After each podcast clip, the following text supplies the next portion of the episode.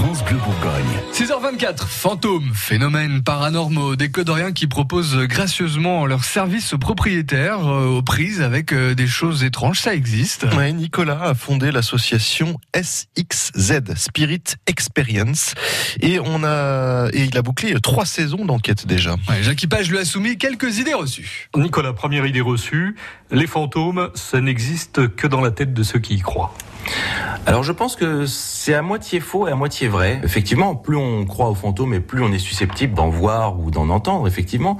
Mais j'ai déjà eu des témoignages de gens qui me disaient je ne croyais pas aux fantômes jusqu'à ce que il m'arrive quelque chose qui me fasse changer d'avis. Donc, je pense qu'effectivement, le paranormal est très lié à l'expérience personnelle. Soit on y croit, soit on n'y croit pas. Mais c'est pas parce qu'on n'y croit pas qu'un jour on n'est pas susceptible d'y croire. Voilà. En fait, c'est l'expérience qui va changer la donne, tout simplement. Autre idée reçue, il n'y a que dans les vieux bâtiments que peuvent se dérouler des phénomènes paranormaux. Non, c'est une idée reçue. On a déjà expérimenté des enquêtes dans des lieux qui étaient très récents et sur lesquels on a eu des résultats assez probants. On va dire que les hantises peuvent être liées soit à des lieux, soit à des gens. Donc dans ce cas-là, effectivement, une personne qui est, elle, sujet à être suivie par une entité, appelons-la comme ça, peut aller dans n'importe quelle maison, euh, ancienne ou neuve, eh bien, il y aura malgré tout des phénomènes, quoi qu'il arrive. Et enfin, la Côte d'Or, ce n'est pas l'Écosse et il ne s'y passe rien d'inquiétant. Cette question est très intéressante puisque nous sommes allés enquêter en Écosse il y a environ trois mois exactement. Et en réalité, l'Écosse est autant hantée que la Côte d'Or ou que n'importe quel autre pays. Les gens sont très décomplexés des hantises et des fantômes là-bas. Là-bas, euh, il y a des fantômes de petits chiens très gentils, alors qu'en France, des fantômes gentils, limite, ça n'existe pas.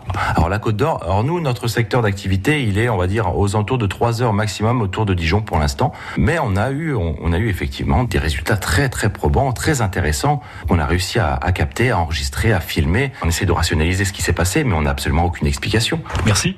Merci à vous. Alors si on résume, les fantômes, c'est dans la tête de ceux qui y croient. C'est vrai pour certains, mais des sceptiques peuvent changer d'avis euh, quand ils sont témoins de phénomènes inexpliqués.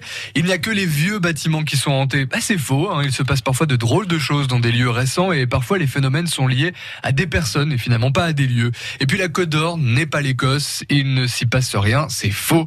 On y trouve aussi de quoi occuper les amateurs de fantômes. France Bleu Bourgogne.